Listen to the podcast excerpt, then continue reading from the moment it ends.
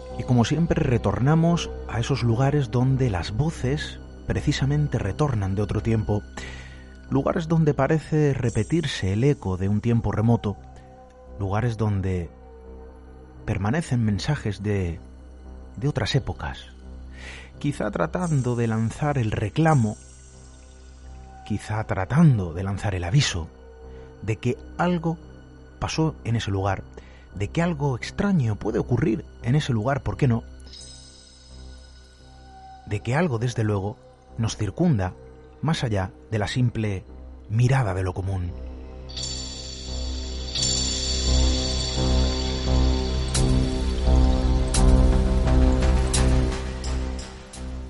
Y son esos lugares precisamente los que nos acercan al término misterio en su estado más puro, a lo que nos hace cuestionarnos una vez más si realmente existe algo precisamente más allá de nuestra simple percepción. Hoy vamos a volver a ese punto de encuentro, en la línea que separa la realidad de la más asombrosa irrealidad.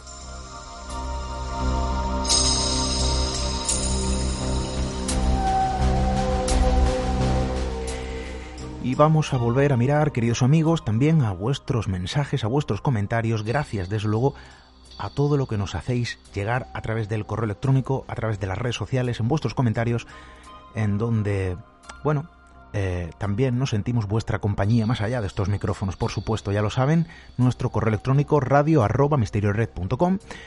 redes sociales, como siempre, tuteladas por nuestra compañera Diana Arbello, tecleando Misterio Red en Instagram, Twitter, Facebook y por supuesto en ese formulario de contacto siempre disponible en misteriored.com.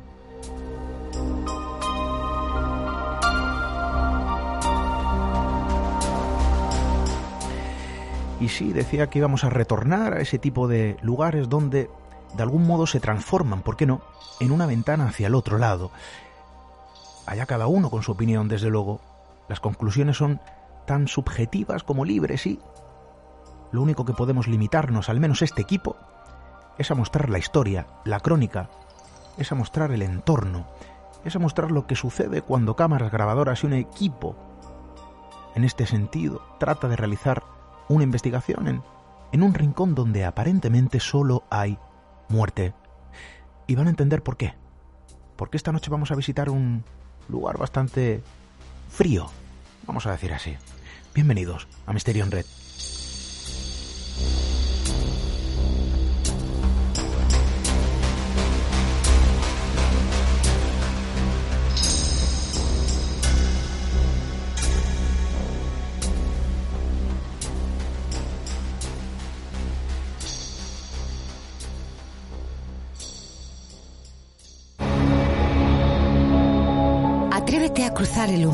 Hacia lo desconocido. Aventúrate a descubrir que el misterio reside más cerca de lo que imaginas. Traspasamos la línea de lo imposible.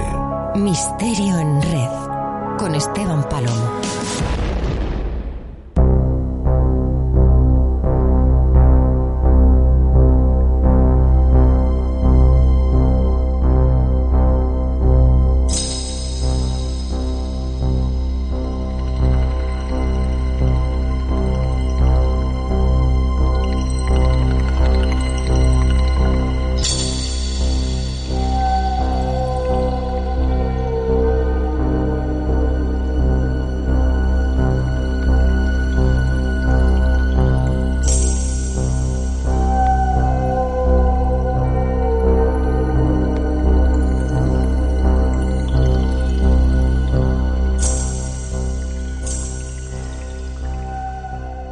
Al principio que hay lugares, hay entornos que sirven de ventana hacia un lugar aparentemente lejano, para muchos aparentemente imposible y desde luego para otros también aparentemente existente, pese a que nuestra simple mirada, pese a que nuestra percepción, desde luego no pueda captar ese territorio sombrío, oscuro, que en ocasiones parece circundarnos demasiado cerca.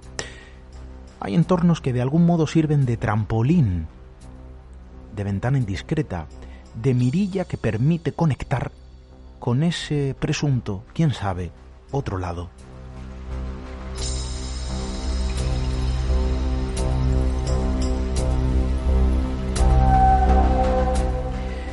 Y es que desde luego las voces de los testigos, en ocasiones también las propias cámaras, las propias grabadoras que se transforman en testigos a su vez, e incluso los propios investigadores que acuden al lugar, se sorprenden precisamente por la aparición sorpresiva de algo que, que no esperaban, de algo que no debería estar allí.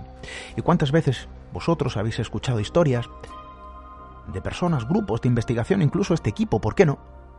Que se persona en algún lugar concreto esperando obtener algo y sin embargo se van o nos vamos, ¿no?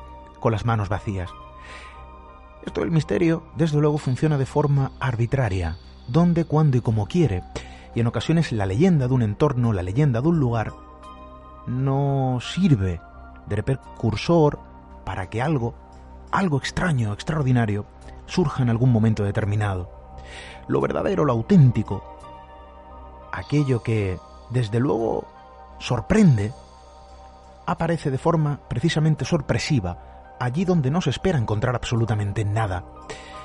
Esta noche vamos a acercarnos no sé si como un ejemplo gráfico o sonoro, a uno de esos entornos.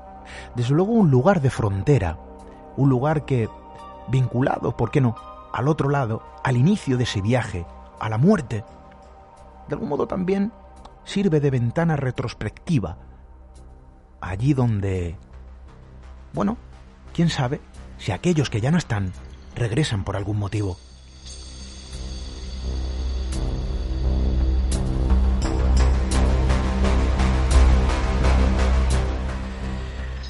Y sí, díganme ustedes si no hay uno de esos entornos, ¿no? Que puedan parecernos tétricos, si se puede usar este término, que un instituto anatómico forense.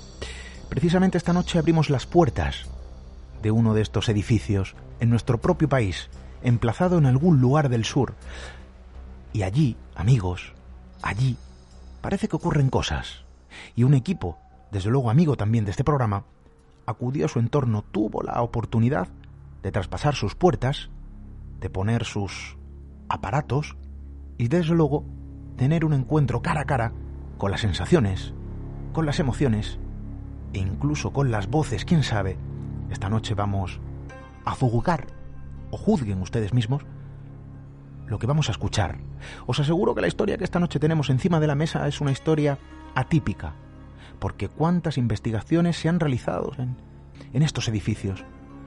Esta noche traspasamos, si ustedes quieren, las puertas del Instituto Anatómico Forense, lo hemos querido llamar del Sur.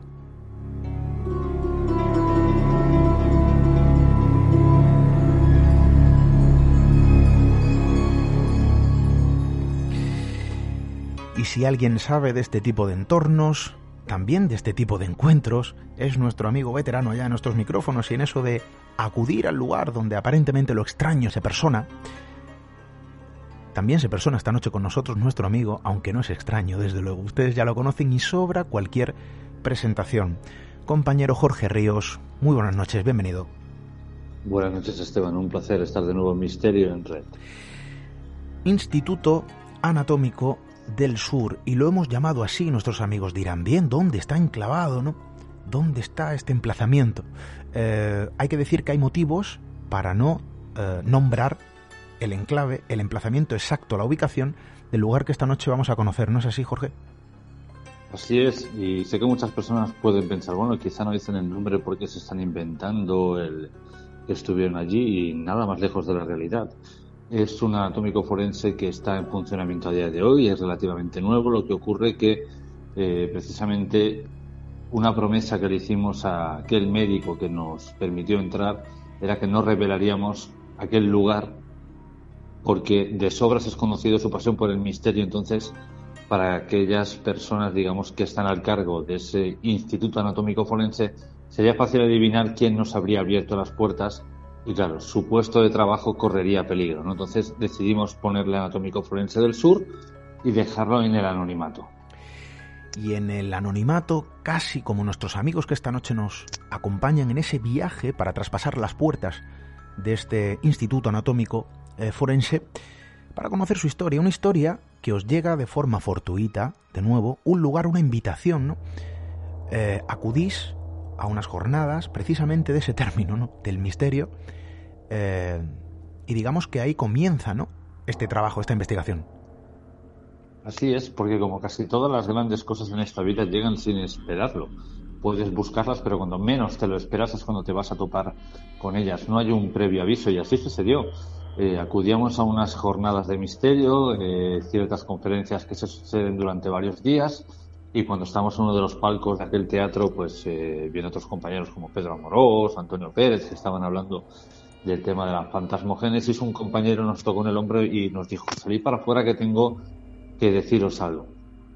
Salimos para afuera y él nos presentó a este chico, a este compañero que, bueno, eh, ya conociendo parte de nuestra trayectoria, eh, le entusiasmaba lo que hacíamos y bueno, aquella noche, al terminar las jornadas, nos ofreció, ya que él tenía que estar de guardia, si queríamos estar con él allí y poder grabar durante las horas de, de, vigilia, eh, a ver si salía alguna psicofonía, si veíamos alguna cosa extraña. No porque ya hubiera antecedentes, Esteban y, y querida audiencia, sobre si ocurría algo dentro de aquel anatómico. Tan solo era por el hecho de que, bueno, como he dicho, es aficionado al misterio y sabe que hemos defendido muchísimas veces que no tiene que haber un antecedente de hecho en un lugar para que ocurra algo. Pero un anatómico forense es un lugar suficientemente potente, con esa energía cargada y sobre todo con una palabra que es el aliciente, que es la muerte, ¿no? Y ahí fue cuando él entonces nos invita a pasar eh, esa noche con él.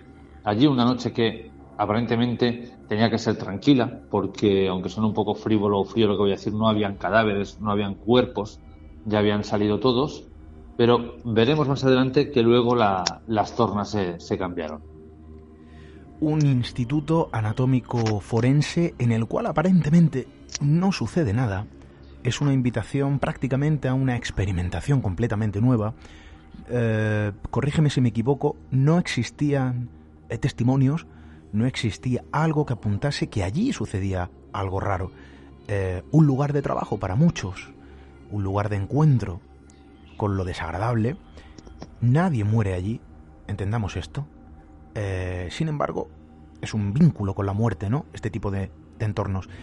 Eh, claro, Jorge, no hay, corrígeme si me equivoco, nada que apunte que allí sucede algo raro, que allí sucede algo extraño eh, y digamos que la propuesta ¿no? o el acceso que se os permite para realizar esta investigación es puramente de experimentación.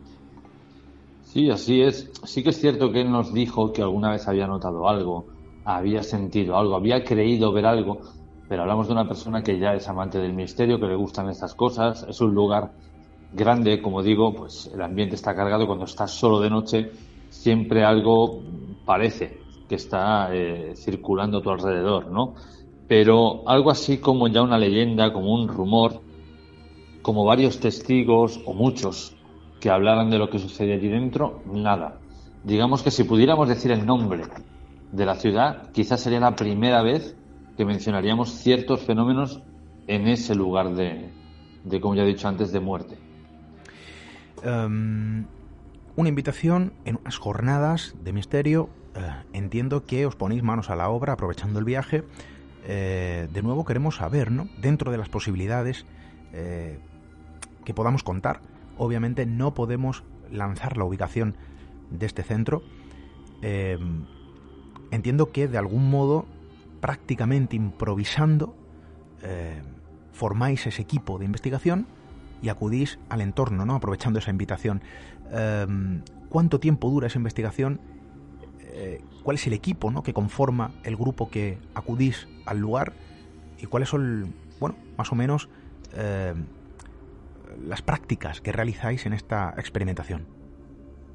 Como bien has dicho, se nos plantea esta propuesta. Evidentemente nadie eh, dudó ni un momento. Terminaron aquellas jornadas en lugar de irnos a cenar con el resto de amigos, pues lo aplazamos al día siguiente y nos cogimos un par de, bocadillos y bueno, cargamos lo que habíamos llevado, porque nuestra idea no era ir allí a investigar, con lo cual íbamos prácticamente con lo opuesto y con alguna cosilla que de vez en cuando llevamos por si sucede algo así, ¿no? Y después de esa cena rápida ya nos dirigimos al, hospital, porque el anatómico forense, pese a que es nuevo, está anclado en los bajos del, del hospital, aparcamos en la puerta de atrás eh, éramos cuatro compañeros, sin embargo, uno de ellos, eh, uno que tiene, bueno, que tiene bastante sensibilidad o percepción, no quiso entrar. Ya cuando se quedó, digamos, en, el vallado, en el recinto exterior, dijo que él nos esperaba fuera, que había algo que no, no le gustaba y que no, no, no, quiso entrar. Y finalmente nos quedamos tres miembros del, del grupo que íbamos aquella noche, pero dentro nos encontramos con dos personas más que nos acompañaban, que eran amigos de este médico forense, que era un papá y su hijo. El papá en este caso venía en custodia o, vigilancia de su hijo porque su hijo eh, hacía poquito que empezaba, digamos, para que todo el mundo lo entienda, él era medium, pero hacía muy poco que se estaba dando cuenta de lo que era capaz de ver o de percibir, ¿no? Y a veces entraba en crisis. Y el padre estaba como para vigilar que a él no le sucediera nada, ¿no? Entonces, éramos cuatro personas en el rol de investigar, una de vigilar a uno de los cuatro miembros y luego el médico que nos iba guiando diciéndonos esto está aquí, esto está aquí, esto está aquí, esto está aquí. Cuando entramos, como digo, no entramos con ninguna perspectiva, eh, tan solo la emoción de haber entrado en un anatómico forense, que es uno de esos lugares que casi todo el mundo quiere entrar por lo mismo que he repetido antes, por esa palabra, ¿no? la palabra muerte, que como tú bien has dicho, allí no muere nadie, pero prácticamente casi todo el mundo va a pasar por allí después de haber fallecido y antes de que eh, finalmente tengas tu último lugar de, descanso. No había ninguna perspectiva de que hubiera nada, eh, nos dijo tranquilos que no hay ningún cadáver, no hay nada que hacer esta noche, vamos a estar tranquilos. Sin embargo, al abrir las puertas y entrar, nos tuvimos que quedar en una esquina, esto parece un poquito como una película de acción, porque justo entraba un furgón eh, funerario a descargar dos cuerpos. Claro, mm, ya que el hombre empezó a maldecir, puede decir, ostras, a ella no le iba a tocar hacer nada aquella noche, pero bueno, quieras o no, ya había entrado alguien, eh, ya todo iba a estar un poquito más, más vigilado, ¿no? Y claro, nuestra sensación ya cambió. Ya no es lo mismo que te digan vamos a estar solos a que te acaben de entrar dos cadáveres. Algunos de nosotros ya habíamos trabajado anteriormente en morgues o en, sitios así y estamos un poquito acostumbrados, pero otros de los que nos acompañaban no. Entonces sabemos que iba a ser un impacto muy fuerte, ¿no? Y bueno, ya cuando entramos nos empezó a enseñar todas las estancias donde estaban esas cámaras frigoríficas, donde incluso había eh, personas que llevaban allí más de tres años. Y eso, me sorprendió muchísimo, Esteban, porque yo parece que, sea un poco frívolo lo digo con frialdad, pero es que eh, había un ser humano envuelto con papel de film como si fuera una pata de pollo, y eso es literal, en un palé, tirado en un congelador desde hace tres años, como digo, porque era un sin techo que nadie había reclamado. Y las autoridades ni siquiera le habían dado un entierro digno, es decir, se iba a pasar allí años y años y años hasta que alguien autorizara que esa persona debía salir de ahí. Después nos enseñaron los despachos, nos enseñaron las salas de autopsias. Eh, prácticamente son iguales que lo que vemos en las películas, es decir, es algo eh, muy escabroso, muy frío. Ves aquellas camillas de metal, eh, como digo, heladas, eh, con esos conductos para regar la sangre, aquel material quirúrgico. no sé, que prácticamente creo que no quedó ningún rincón por, por andar ni, ni, ni ver de aquel anatómico forense. Y como siempre, bueno, normalmente solemos llevarnos algún tipo de decepción, porque solemos ir a los sitios con preconcebidos con una idea de lo que nos vamos a encontrar, o si las películas o, los libros magnifican las casas encantadas y no son tal. Pero es que aquí era tal cual lo veíamos en una serie de televisión, eh, en un programa de televisión, o sea, lo que la gente ve que es un, una morgue, un anatómico forense, es exactamente lo que nosotros nos topamos. Y con dos cadáveres recién llegados y en total oscuridad. O sea, un lugar más tétrico que aquel, yo creo que aún no lo he visitado a día de hoy. Eh, fíjate lo que nos dices y desde luego esto es un dato ¿no? a tener en cuenta. Evidentemente aquí nadie tiene la culpa de lo que ocurre en este tipo de, entornos eh, cuando nadie reclama un cadáver, ¿no? Pero sí que pone los pelos como escarpias que, que un cuerpo permanezca tres años, como nos dices, ¿no? En una nevera envuelto eh, prácticamente en papel, ¿no? Como bien dices. Bueno, lejos de todo esto, quizá algunos dirán, oye, aquí está el reclamo, el sentido del reclamo, de lo que ocurre en este tipo de entornos, ¿no? A ver quién puede no estar cabreado en esta situación. Claro, em, las explicaciones, las razones de por qué ocurren cosas en lugares donde aparentemente no sucede nada o donde no debería suceder absolutamente nada, eh, hablamos de un edificio completamente nuevo un edificio que prácticamente lleva desarrollando sus funciones relativamente eh, en un corto periodo de tiempo. Y em, bueno, os encontráis allí, ¿no? Además de esas escenas dantescas, para muchos, desde luego para mí lo es, aunque es un golpe de realidad, porque forma parte también de la vida, de nuestra sociedad, eh, bueno, de nuestro camino, nos damos cuenta, eh, Jorge, lo decía al principio, ¿no? Que en esos lugares donde aparentemente no se espera nada, aparece lo imposible de forma sorpresiva. Y aquí, en este Instituto Anatómico Forense del Sur, sucede o sucedió exactamente lo imprevisto. ¿No es así, Jorge? Así es, así es. Y si bien es cierto lo que hemos apuntado, que allí no muere nadie, sí que él nos relataba una cosa que para nosotros también fue muy importante, y es que a veces los familiares eh, sabían de la muerte de un ser querido estando en el anatómico forense, por ejemplo, un accidente de tráfico o lo que fuera, primero lo llevaban allí y luego avisaban a la familia que iba al anatómico forense a reconocerle, es decir, que la tragedia se sobrevenía en aquel lugar, con lo cual es como una especie de, pozo o de pozo en la que se va acumulando energía tras otra, energía tras otra, de alguna forma, eso cala, cala en el ambiente. Eh, como digo, hay que visualizar lo que hemos visto en estas películas a oscuras o si alguien no, sabe un poco de lo que hablamos, bueno, pues un pasillo de un hospital, por ejemplo, totalmente a oscuras, con salud de emergencia, esas puertas tan frías, eso es lo que nosotros nos topamos, con un olor a putrefacción, con un olor a muerte, estamos hablando de que esta gente utiliza eh, líquidos muy potentes para quitar ese olor, pero es que está impregnado. Ya no sabemos si la sugestión o no, pero lo que todos percibíamos era olor a muerte, literal, literal y sin pelos y señales. O sea, era olor a muerte todo lo que había en aquel lugar. Andabas, ponías un paso y como digo, no hay leyendas, no hay historias de que, hubiera ocurrido algo antes, pero lo notabas, notabas que allí no estabas solo, que si girabas una esquina, algo parecía que iba detrás tuyo, que si abrías una puerta, algo estaba detrás esperándote, que en aquellas camillas que aparentemente no había nada porque estos cadáveres que llegaron estaban etiquetados y los congeladores, pero parecía que hubiera alguien tumbado allí o sentado mirando lo que, lo que estuvieras haciendo. Si entrabas en la sala de donde estaban todas las sillas, que cada día se pasaban los partes, parecía que allí hubiera alguien también esperándote. Si entrabas en la sala del psicólogo, donde se le da la mala noticia a los familiares, también parecía que hubiera algo allí. Es decir, que donde debía ser aparente tranquilidad, pese a este cambio de torna y estos, eh, estas personas que llegaron en el último momento, todo se empezó a girar, todo se empezó a girar. Muchas personas quizá dirán, bueno, es su gestión, también es posible. Eh, yo digo que muchas veces no me sugestiono en lo que se conoce como una casa encantada, pero es la primera vez que me encontraba en un lugar como este. Sin embargo, cuando ya te pones a grabar, y pese a que lo que vamos a escuchar hoy también es algo muy bueno y un cambio de ritmo en Misterio en porque hemos acostumbrado a la gente a escuchar grabaciones psicofónicas de muy alta calidad y vamos a escuchar de muy mala calidad. Que es decir, que aquellos que están acostumbrados las pueden escuchar y mucha gente no, pero están ahí. Salieron algún tipo de voces, salieron algún tipo de resultados que de alguna forma iban corroborando esos pasos que íbamos dando por ese anatómico forense. Algunas veces los dimos, los di yo en soledad, porque yo iba por una parte, otro compañero iba por otra, otras veces los dimos en conjunto, pero como digo, pese a que no habían leyendas anteriores, yo os puedo asegurar que allí había algo. Si era esa persona que llevaba tres años, si era algo que estaba siguiendo a esas dos personas que acababan de entrar, si era algo que había anterior, no lo sabemos. Pero que allí no estábamos solos, que allí no éramos cinco personas, de eso puedo darte.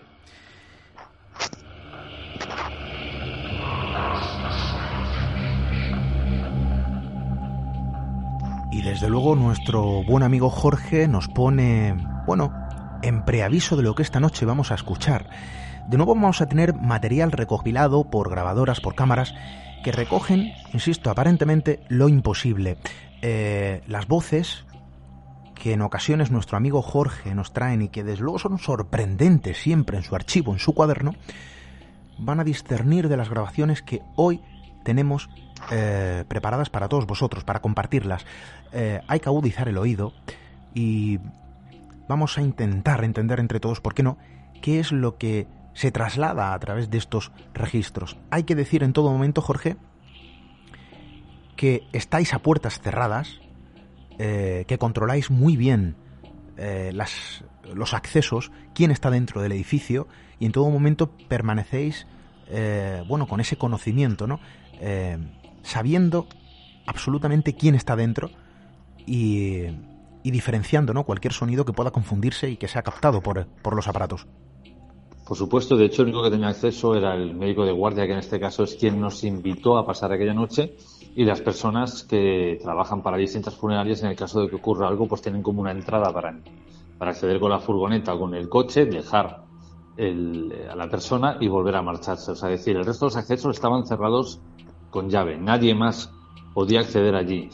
Todo el ambiente estaba controlado y casi todas las grabaciones que obtuvimos eh, salieron detrás de un ¿cómo decirlo? Digamos que moldeaban el sonido, porque esas neveras eh, donde estaban esos cuerpos tienen ventiladores, tienen refrigeradores, se tienen que encender para que eso siempre esté frío. Pues esas voces salían justo cuando terminaba ese motor de enfriar esas neveras. Y es una lástima porque obtuvimos una muy buena que se perdió y eso lo lamentaremos siempre, aún no, aún no sabemos cómo, cómo se pudo perder aquella grabación pero formaba parte de las que vamos a escuchar hoy y esa sí que era mucho más fácil de, oír y que decía llevarme de aquí al cementerio. Y esa la escuchamos en directo y os puedo asegurar que estando en aquella sala, estando delante de aquellas neveras, eh, sabiendo que habían dos cuerpos que acababan de llegar y de repente encuentras una voz masculina que te dice llevarme de aquí al cementerio, eso no es un plato de buen gusto para nadie, pero estábamos allí para encontrar respuestas y pese a todo eso seguimos estando aquella noche en el anatómico forense. Vamos a escuchar atentamente esos registros que esta noche nos eh, bueno habéis traído para compartir con todos nuestros amigos. Eh, vamos a desarrollar esa investigación. Mm, como siempre, Jorge, em, vas acompañado de personas que están acostumbrados a realizar este tipo de procedimientos. Em, es muy importante, hay quien dirá, oye, la figura del sensitivo bueno, es muy subjetiva.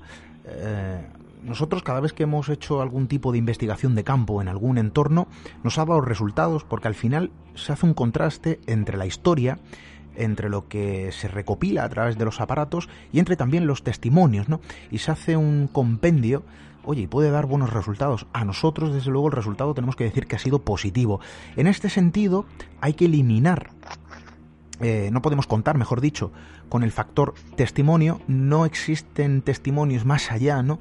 de las sensaciones descritas, como bien dices, por este médico que os eh, da la posibilidad de realizar esta investigación o este, esta experimentación, vamos a decir, en este entorno, no podemos contar con ese factor, pero solamente, oye, haciendo esa comparativa entre las sensaciones que os describe este médico que os permite el acceso vuestras propias sensaciones y desde luego también ¿no? la de las personas con esa capacidad eh, de transgredir ¿no? las emociones, eh, bueno, la percepción más allá aparentemente de lo normal se puede hacer también un compendio de información. Hay que decir que las sensaciones vuestras, en todo momento, eh, son, digamos, distintas ¿no? a cualquier otro entorno.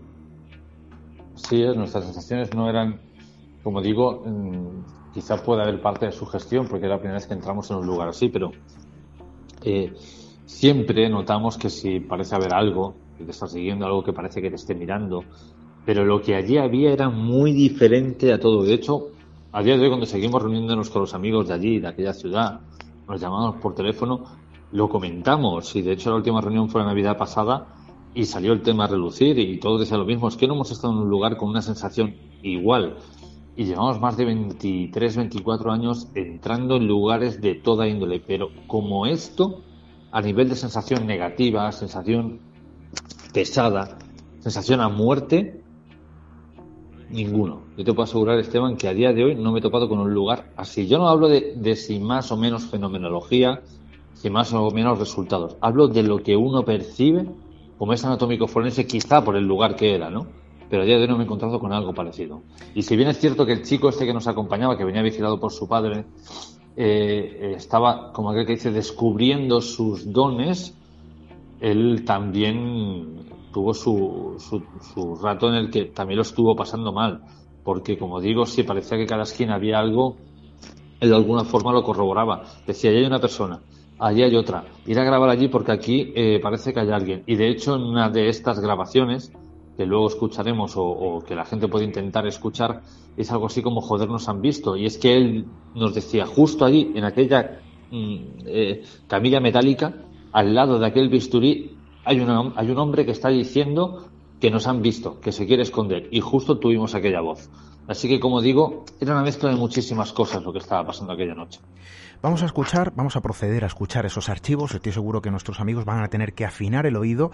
Eh, a nosotros nos encanta compartir este tipo de eh, documentos sonoros porque en ocasiones nos sirven ¿no? de prueba, eh, bueno, de que en ocasiones, insisto, los aparatos, las grabadoras, las cámaras, también pueden ser testigos, pueden servir de puente con ese otro lado. Aquí se puede hablar de muchas cuestiones, cada uno que interprete exactamente eh, lo que, bueno, desde luego buenamente pueda, ¿no? Vamos a escuchar un archivo vosotros, interpretáis, eh, joder, lo has mencionado, nos han visto. Muy atentos, vamos a afinar el oído, vamos a escucharlo.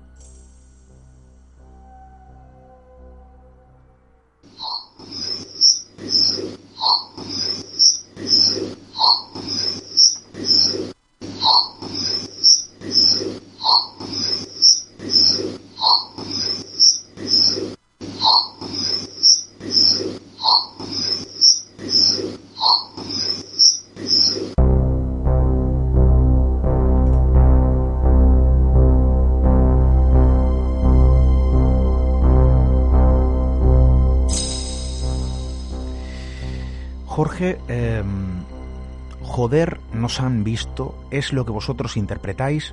No sé si nuestros amigos podrán interpretar lo mismo, desde luego las vías de contacto están disponibles para que nos digan, ¿no? Precisamente qué es lo que ellos captan, ¿no? Correo electrónico, muy importante, radio arroba misteriored.com, redes sociales, nuestra compañera Diana Arbello está muy pendiente de vuestros comentarios, Misterio Red, tecleándolo, ya lo saben, en Instagram, Facebook, Twitter. Eh, y también, ¿por qué no?, en ese formulario de contacto en misteriored.com. Joder, nos han visto. Jorge, ¿esto dónde se capta? ¿Dónde captáis este, este archivo sonoro? Como decía anteriormente, eh, el chico este que nos acompañaba nos iba marcando, pues mira, aquí parece que hay algo, eh, allí estoy viendo algo y en una de esas camillas metálicas con esos tubos para drenar la sangre, al lado de los bisturís, él veía una presencia que se intentaba esconder, intentaba huir de nosotros, ¿no? Y que a él le decía algo así como, hostias, nos han visto, como que nos estamos intentando esconder, pero vosotros nos habéis visto, ¿no? Y es cuando nos dijo, bueno, vamos a grabar aquí. Cerramos las puertas, eh, bajo la luz de, emergencia, cada uno se colocó en un punto de la sala, yo coloqué los aparatos encima de esas camillas como digo, tan frías, tan, tan, tan, bueno, tan horribles, y sale esta voz que dice, joder, nos han visto. hago un poco referencia a lo que dije al principio, no son eh, los audios que estamos acostumbrados a, escuchar, pero es que también tiene que entender la gente que esto es lo que también se obtiene día a día, es decir, no siempre se llega y se graba algo. Y si se graba, normalmente no es de una calidad excelente como para poder escucharlo todo el mundo. Lo más habitual es un tipo de grabación así en la que haya que afinar muchísimo el oído. Pero como digo, esto fue en la sala más grande que había en el anatómico, donde estaban esas camillas metálicas, justo ahí, después de que este chico nos guiara salió esta voz que dice, joder, nos han visto. Yo diría incluso que lo más habitual, Jorge, es no captar absolutamente nada. Eh, he estado en muchísimos lugares colocando grabadoras, eh, realizando preguntas al aire. En ocasiones el silencio, la falta de, bueno, reciprocidad a la hora de obtener alguna respuesta es absoluta, pero en ocasiones, insisto, aparece de forma sorpresiva lo imposible, lo extraordinario. Y sí que es cierto que lo normal es no interpretar ¿no? en su totalidad, que el mensaje no sea muy claro. Eh, sorprende cuando el mensaje es directo, es claro, eh, incluso inteligente. Es ahí donde uno ya empieza a cuestionarse otro tipo ¿no? de, de cosas. Eh, vamos a pasar al siguiente archivo. Ojo con lo que vosotros interpretáis. Llevo aquí 15 años Llevo aquí 15 años. Vamos a ver si nuestros amigos interpretan lo mismo. Vamos a escucharlo.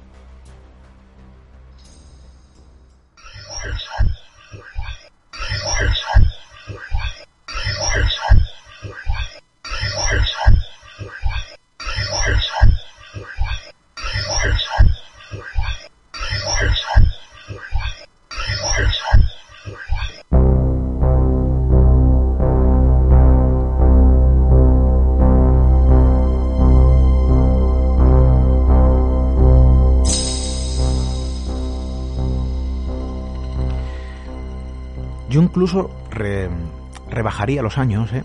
Llevo aquí ocho años, quizá quién sabe. Vosotros interpretáis, llevo aquí 15 años. ¿Dónde se capta este registro?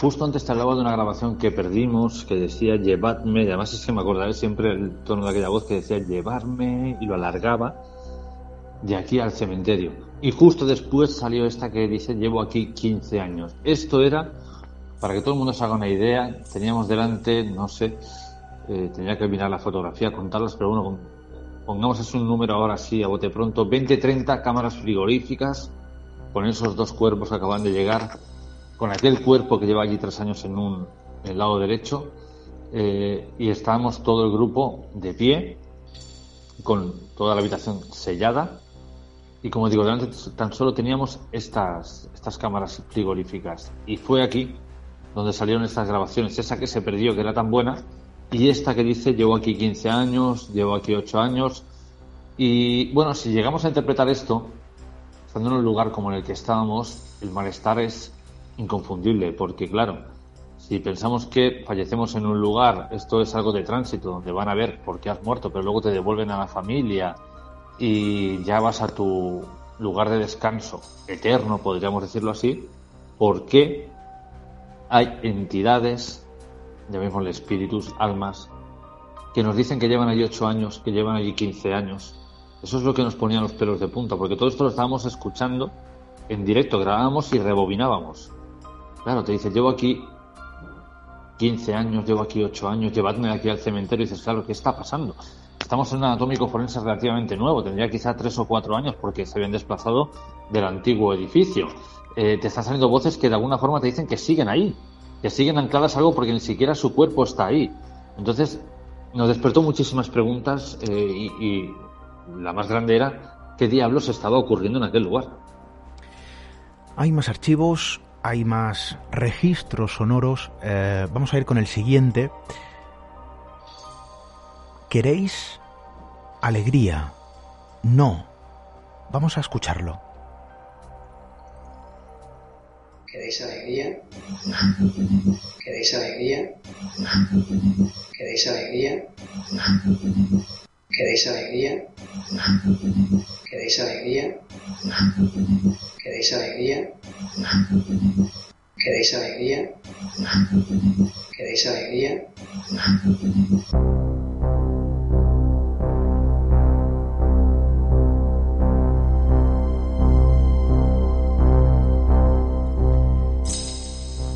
¿Queréis alegría? No. Bueno, una pregunta, una respuesta. Em, ¿Dónde se produce este registro? Esta también se obtuvo en la parte, como le gustaba llamarle, la parte de las neveras a este doctor. Y como veis, él es el que pregunta, ¿queréis alegría? Y sale algo que, porque casi todas las voces, si, si nos fijamos, son más bien susurros. No son voces claras como la tuya o como la mía, como la de otra persona. Es como que intentan hablar bajito, como que es un lugar de, silencio, un lugar de reposo, un lugar de dolor, ¿no? Donde no hay que gritar, porque de hecho había muchos carteles de prácticamente de guardar silencio. Y parece que eso sí que lo respetaban, porque todo era como hablar a susurros, ¿no? Y de repente sale esto que dice no.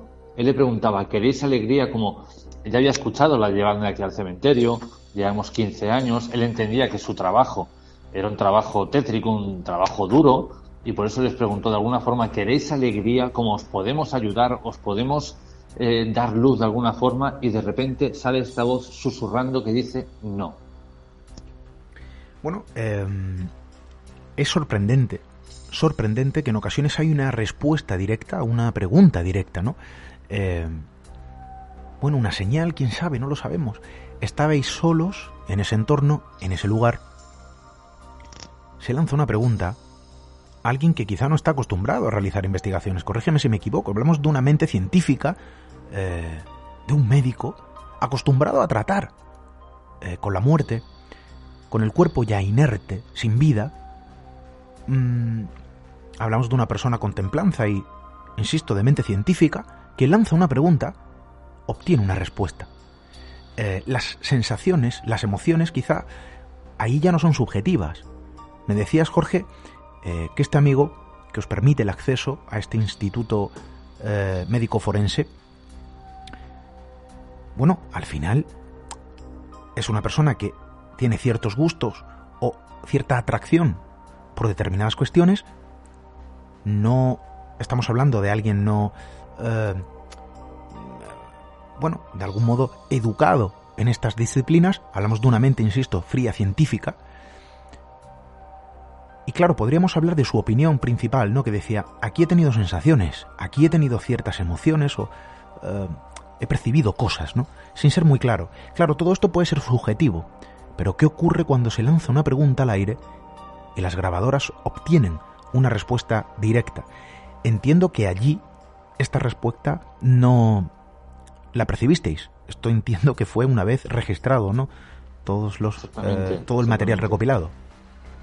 Sí, eh, la escuchamos en el momento, o sea, pero no como una mimofonía, no oímos nada decirnos no, pero yo sí que tengo una forma de trabajar y es que si quiero de alguna forma interactuar con algo y le doy una inteligencia, necesito escuchar sus respuestas, si es que la hay, para yo poder lanzar otra pregunta coherente y así de alguna forma mantener una comunicación, no voy a decir conversación porque eso ya sería, eh, bueno, palabras mayores, pero sí una comunicación que me pueda llevar hacia algún lugar. Entonces, eh, nosotros grabamos con nuestros iPads, nuestras grabadoras, paramos un momento, eh, la gente se puede volver a empezar a mover, mm, a hacer sus cosas y otros se dedican a escucharlo. Cuando hay algún sonido o algo, entonces todo el mundo vuelve a guardar silencio, se reúnen o nos reunimos y exponemos ese sonido.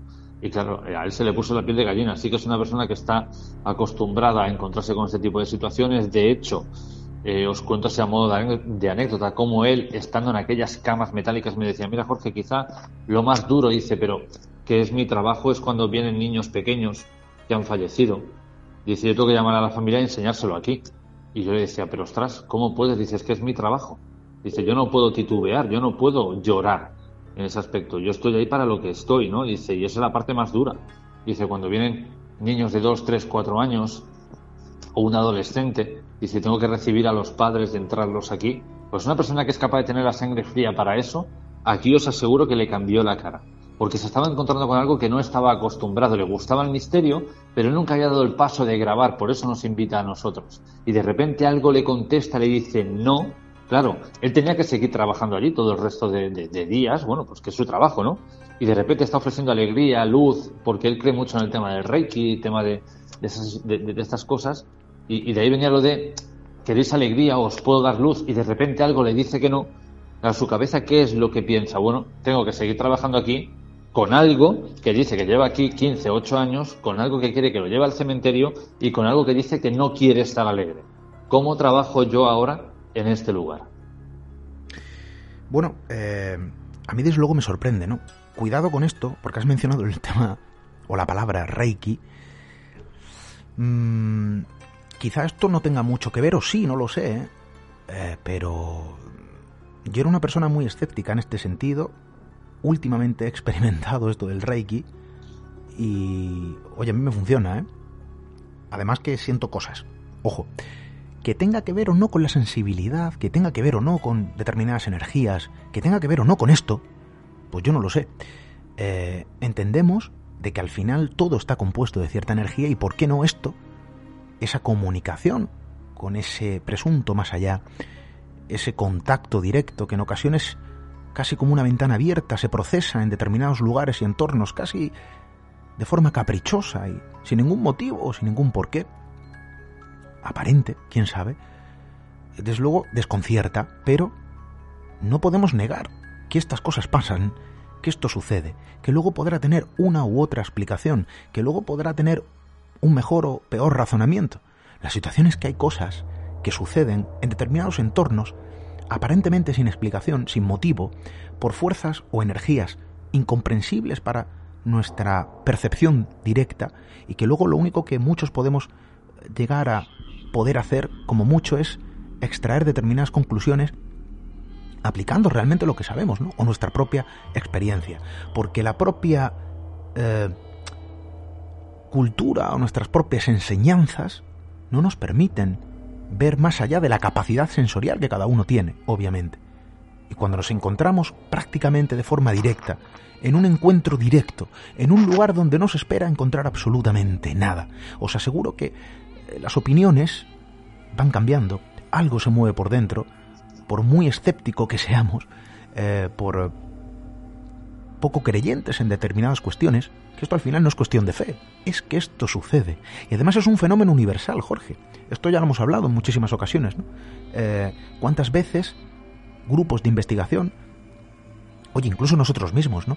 Acudimos a un lugar porque hay una leyenda negra, hay una atmósfera tenebrosa, eh, hay quienes incluso se adentran en casas abandonadas como si ese fuese el vergel de las psicofonías, sin obtener resultado alguno. Y en ocasiones, tras la aparente normalidad de cualquier puerta de vecino, se encuentra lo imposible, se encuentra lo extraordinario, se encuentra lo que no tiene explicación, se encuentra lo auténtico. Y en este sentido hay una frontera muy, muy clara sobre un lugar desde luego marcado por la muerte, si se puede llamar así, un lugar oscuro y tenebroso, un lugar por el que no queremos pasar, o queremos alargar ese tránsito, si debemos de acudir en alguna, en alguna ocasión, ¿no?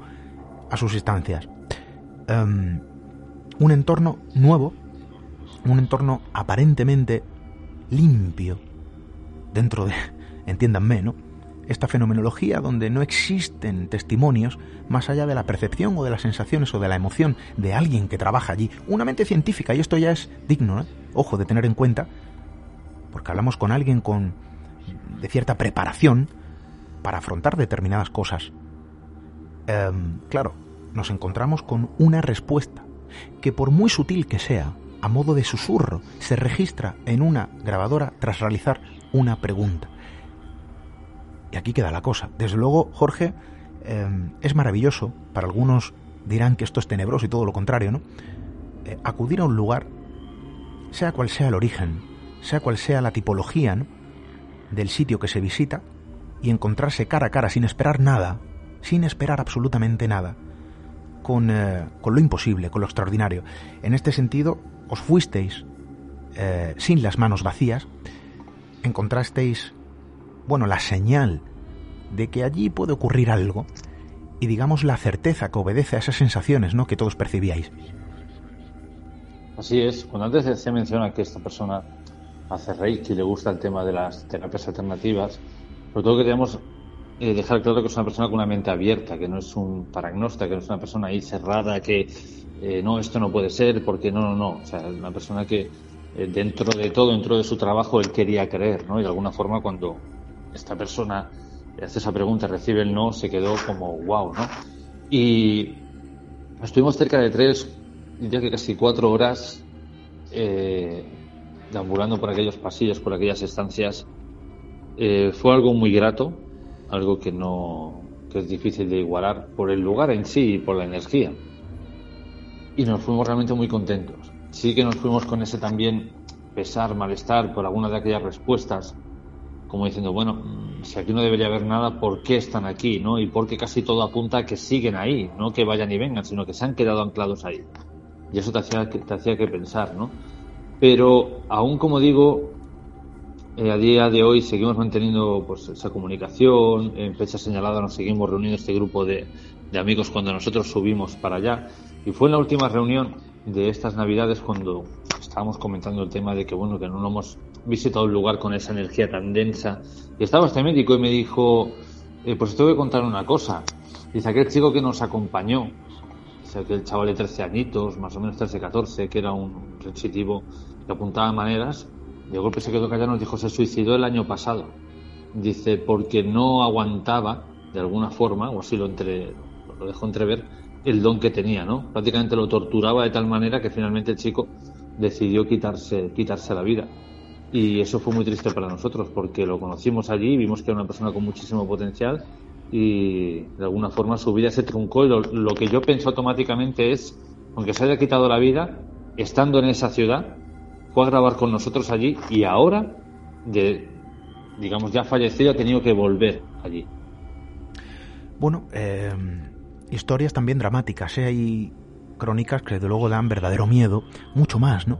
Que este tipo de entornos y de encuentros aparentemente extraordinarios y que en ocasiones la propia realidad y la propia vida, y esto lo hemos visto en mil historias, en estos micrófonos y desde luego también en los telediarios que eh, son el mayor largometraje de terror, nos damos cuenta de que hay cuestiones que superan cualquier terror, que superan cualquier miedo. Eh, y desde luego son historias dramáticas que suceden a nuestro alrededor, vinculadas a también otro tipo de misterios, ¿no? Porque la mente humana es así de caprichosa también. Em, caprichosa, casi como estos entornos. Qué maravilloso es, Jorge, acudir a un sitio, em, poder realizar una experimentación con total libertad, sin ningún tipo de coartada, simplemente porque sí, y ver qué pasa, ¿no?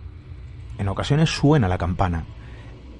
En la gran mayoría de ocasiones uno se va con las manos vacías pero cuando encuentra ¿no? la pista, cuando encuentra los vestigios, cuando encuentra el registro, cuando encuentra la respuesta al llamamiento, a ese tocar de puerta hacia el otro lado, bueno, al final es como el que encuentra un tesoro, no es como el arqueólogo, arqueólogos de lo imposible. Jorge, uno se puede sentir así. Así es, así es. Eh, cuando de repente te encuentras con este tipo de, de situaciones, de encuentros con lo inexplicable cuando no, no, no, aparen, no había indicios de que fuera a ocurrir nada. Es como un arqueólogo, acabas de descubrir algo nuevo, ¿no? Y, y bueno, en este caso fue así, con un triste final, como ya, como ya he dicho. Jorge, vamos a estar muy pendientes. Estáis en contacto directo eh, con bueno, parte de ese personal que trabaja en el lugar. ¿Quién sabe si sucederán nuevas cosas? Si la voz del testigo bueno, transformará esas grabaciones en algo vivo, en un encuentro real, en nuevos encuentros, nunca mejor dicho, y permitid que lo repita. Y estaremos muy pendientes. También, desde luego, nos quedan muchos viajes que realizar. Tenemos que adentrarnos sobre muchos entornos o en el interior de muchos entornos donde esa respuesta a ciertas preguntas lanzadas al aire esa respuesta que surge aparentemente de la nada y de forma sorpresiva, oye, aparece. Y son muchos los lugares que obran en tu cuaderno. Tenemos que conocerlo, hay que contarlo, eh, tenemos que visitarlos de algún modo a través de la radio, Jorge. Así es, Esteban. Nos quedan muchísimos lugares por visitar.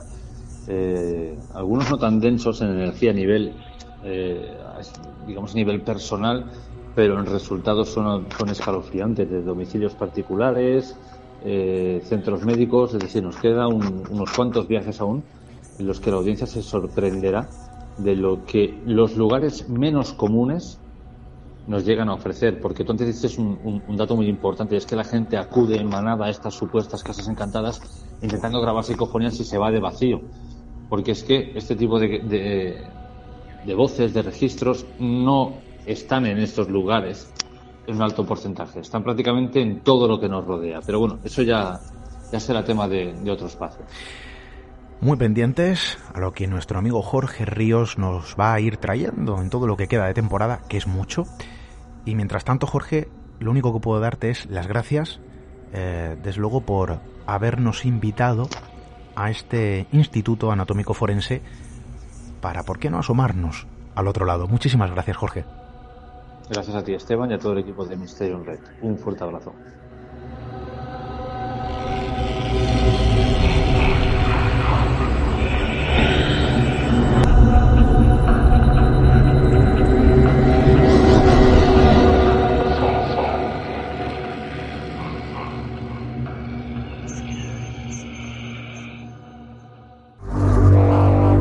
Misterio en red. Misterio en red. Con Esteban Palomo.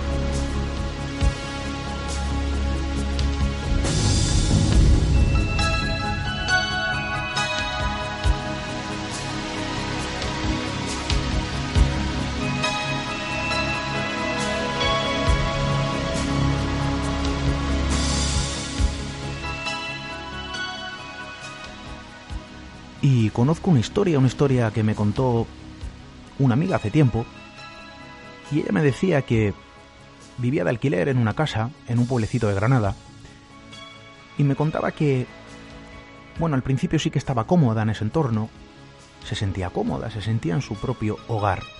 De algún modo había algo también que con el tiempo parecía consumir su propia energía. Algo la hacía estar incómoda en su propia casa.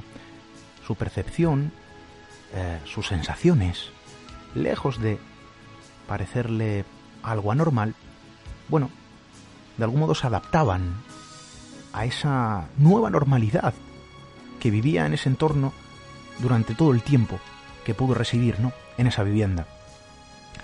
Con el tiempo comprendió, y os digo con el tiempo, de que probablemente en esa vivienda había algo. Estaba completamente convencida. ¿Cuándo se dio cuenta? Bueno, cuando pudo salir de ahí.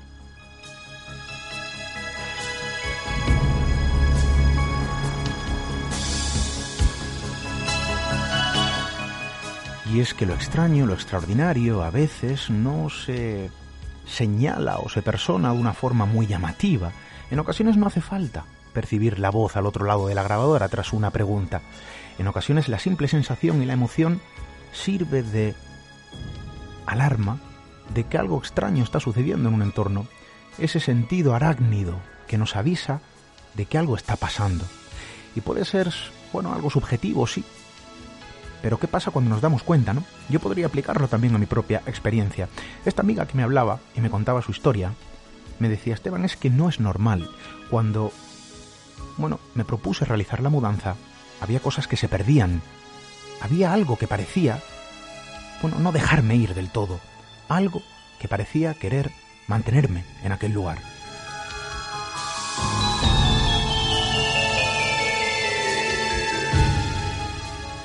Veréis, os voy a contar algo, ¿no? De cuando yo era pequeño. Fijaos, eh, eh, yo me crié en una en un piso céntrico en la ciudad de Marbella y crecí acostumbrado a escuchar determinados sonidos en mi vivienda. Os puedo asegurar que no era una casa vieja, era un piso en una zona residencial del centro de, de Marbella. Mis hermanos y mis padres, todos vivieron allí, ¿no? Durante décadas. Yo nací prácticamente en aquella vivienda me marché a mis 16 años porque nos mudamos. Fue la vivienda familiar de toda la vida, por llamarlo, de algún modo, entiéndanme. Y yo crecí acostumbrado a determinados sonidos. Al crujido de los platos, cuando no había nadie en la cocina. Era algo diario. Algo que, de algún modo, para mí era normal. Fijaos, otro tipo de sonidos, como las de una puerta muy concreta, que yo en ocasiones escuchaba, bueno, que se movía, porque tenía un sonido muy peculiar. en esa estancia no había absolutamente ninguna ventana. Y yo crecí con esos sonidos. Os podría enumerar muchos otros, también con sensaciones y percepciones. Pero esos sonidos, lejos de esas percepciones que podrían ser o no subjetivas, bueno, eran algo muy reales. Sucedían. Para mí era algo normal. ¿Cuándo me di cuenta de que lo no era? Precisamente cuando salí de allí.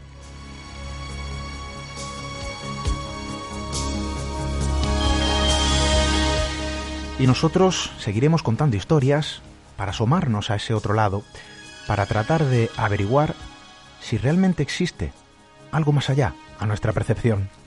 Hasta dentro de siete días, amigos.